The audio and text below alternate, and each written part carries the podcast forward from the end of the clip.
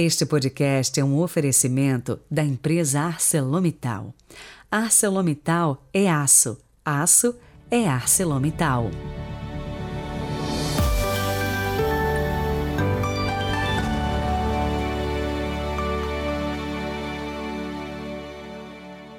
Quinta-feira, 24 de novembro de 2022. Sejam muito bem-vindos. O evangelho de hoje traz a continuação do discurso apocalíptico de Jesus, apresentando o sétimo e o oitavo sinais que aconteceriam antes da chegada daquilo que diz o profeta Isaías, do novo céu e da nova terra. E hoje também a igreja celebra o martírio de Santo André Dunklac e companheiros mártires do Vietnã. Rezemos juntos.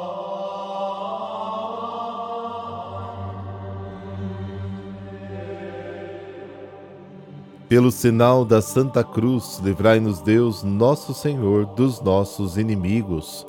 Ó Deus, fonte e origem de toda paternidade, que destes aos santos mártires, André e seus companheiros, serem fiéis à cruz do vosso Filho até a efusão do sangue.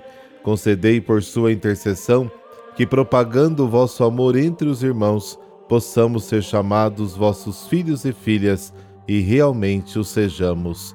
Amém.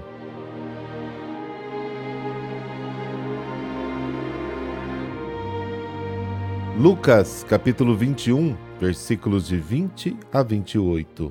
O Senhor esteja convosco, Ele está no meio de nós. Proclamação do Evangelho de Jesus Cristo segundo Lucas. Glória a vós, Senhor. Naquele tempo disse Jesus aos seus discípulos: Quando virdes Jerusalém cercada de exércitos, ficai sabendo que a sua destruição está próxima. Então, os que estiverem na Judéia devem fugir para as montanhas, os que estiverem no meio da cidade devem afastar-se, os que estiverem no campo não entrem na cidade, pois esses dias são de vingança para que se cumpra tudo o que dizem as Escrituras. Infelizes das mulheres grávidas e daquelas que estiverem amamentando naqueles dias pois haverá uma grande calamidade na terra e ira contra este povo.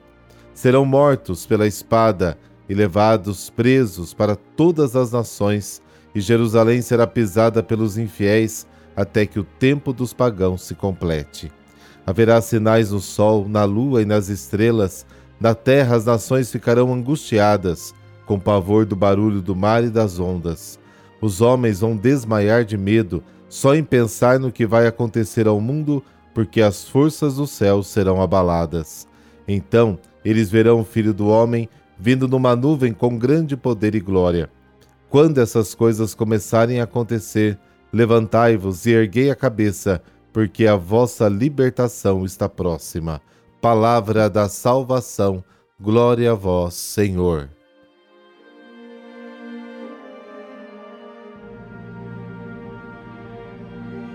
Jerusalém era e é conhecida como a cidade eterna. E agora tudo destruído. Como explicar este fato?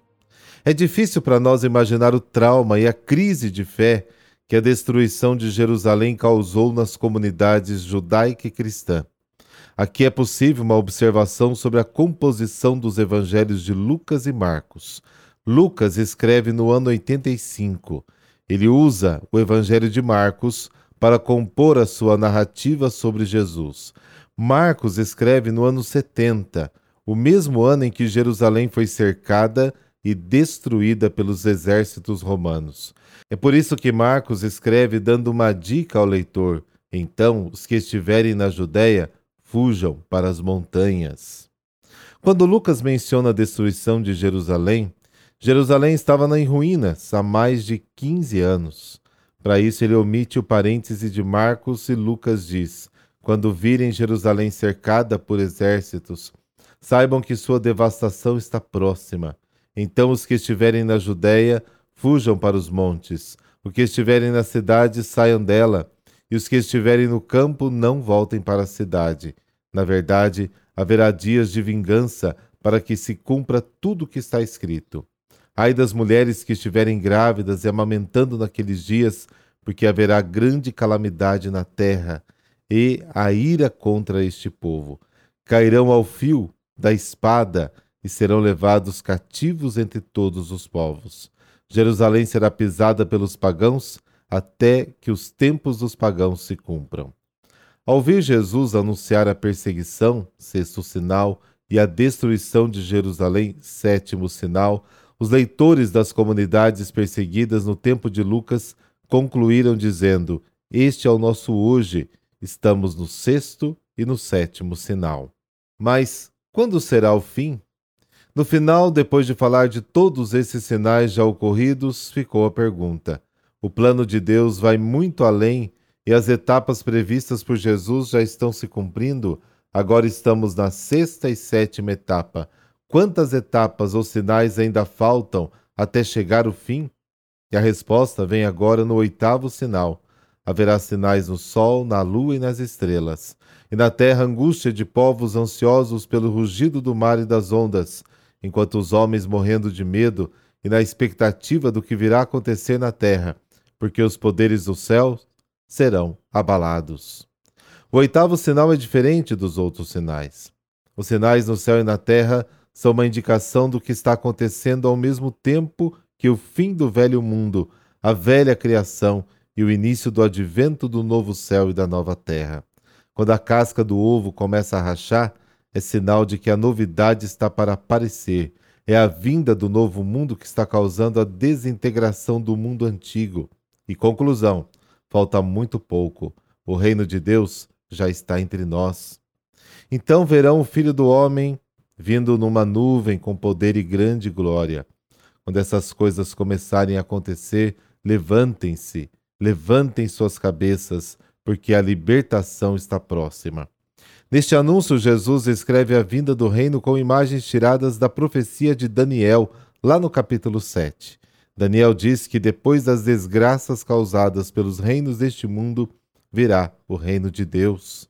Os reinos deste mundo, todos eles, tinham figuras de animais: leão, pantera, urso, fera. São signos animalescos, desumanizando a vida. O reino de Deus, portanto, aparece na forma do Filho do Homem, ou seja, com aspecto humano. Daniel capítulo 7, versículo 13. É um reino humano. Construir este espaço que humaniza é tarefa das pessoas das comunidades.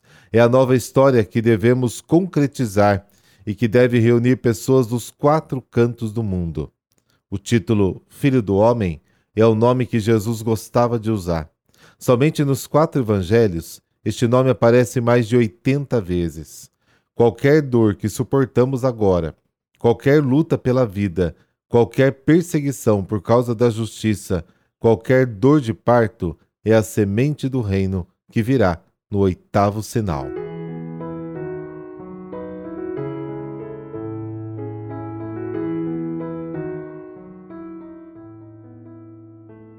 Santo André Dunglac e companheiros mártires do Vietnã.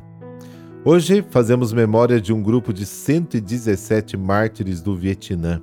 Deste número, 96 eram vietnamitas 11 espanhóis da Ordem dos Pregadores e 10 franceses da Sociedade das Missões Estrangeiras de Paris, entre sacerdotes, religiosos e leigos. A maioria viveu e pregou entre os anos de 1830 a 1870. Destacando-se neste grupo, canonizado por São João Paulo II em 1990, aparece o padre dominicano Santo André Dunquilac, que provavelmente era o mais conhecido. Tran Andung era filho de pais muito pobres, que por isso confiaram desde pequeno à guarda de um catequista. Foi batizado com o nome de André e veio a ordenar-se sacerdote. Durante seu apostolado, foi vigário e missionário em diversas partes do império. Em 1833, foi preso pela primeira de várias vezes e resgatado por alto valor em dinheiro, mudou o nome de Dung para Lac, tensionando chamar menos atenção e assim aventurar-se a evangelizar as províncias mais perigosas. A praxe do pagamento de resgates não agradava André, e ele percebeu a necessidade de enfrentar o martírio. No seu último aprisionamento, recusou-se a ser resgatado e a negar a fé. Foi então decapitado no dia 24 de novembro de 1839. Deus de misericórdia, que na vossa bondade escolheste Santo André e tantos outros para propagar vosso Evangelho em terras hostis, dai-nos a disposição necessária para realizar o mesmo apostolado em nossas comunidades e, pela solicitude de vossa Santíssima Mãe, protegei a todos dos enganos e perseguições das falsas ideologias. Por Cristo nosso Senhor. Amém. Abençoe-vos o Deus Todo-Poderoso, Pai, Filho, Espírito Santo. Amém. Excelente quinta-feira para você e que o Espírito Santo os ilumine sempre.